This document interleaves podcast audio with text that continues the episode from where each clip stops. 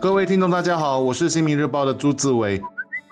大家好，我是联合早报的王彼得。关于新加坡媒体业的变革，很多人总认为，反正自己不靠媒体吃饭，需要信息时则有海量的选择，因此事不关己，或最多冷眼旁观。其实很多人不了解自己也是 stakeholder，是有利害关系的。这几天各报都刊出了新报业媒体信托后任主席许文远的访谈。他认为媒体人可以利用数码科技，有智慧的把媒体的工作和文化传承的工作做好，这是期许，也是任务。但换个角度理解，也切中了没有主流媒体的话，社会整体将失去什么的要害。特别是没有主流华文媒体，还多了一层文化无以为继的忧患意识，而这可能是伤筋动骨的。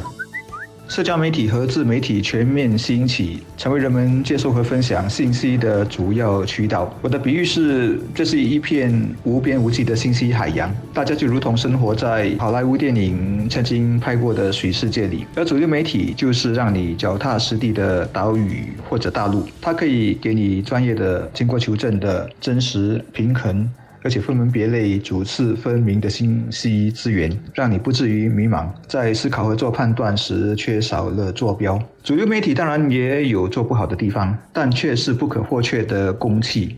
现在的说法是公共资产。比如我常想，如果社交媒体是在上世纪六十年代就发明了，那首先很可能都不会有新加坡这个国家，因为你很难把人心最大程度的凝聚起来，达成基本共识和愿景，然后一起投入到建国的事业。就像今天在各个课题上，一百个人会有一百零一种。想法，你能想象李光耀和他的同志们靠 Facebook 和推特把人民团结起来吗？YouTube 或者 B 站，也许可以制造出李子柒，但制造不出李光耀。就算李光耀有流量、有追随者，也会有很多的王光耀、陈光耀和支持他们的键盘战士，说我的利益你得优先照顾到，我的什么什么主义才是天下最好的，然后就整天吵个没完，互相叫骂。我再举一个眼前的例子：冠病瘟疫是人类过去一百年来最大的公共卫生危机。没有报章和电视台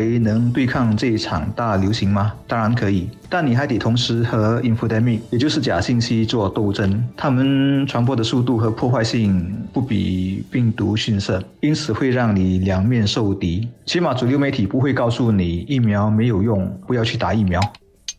其实，过去很长的一段时间，我都在思考一个问题：在互联网如此四通八达、新闻信息几乎随手可得的今天，新加坡人都是通过什么管道和媒介在看新闻、了解新闻的？我想。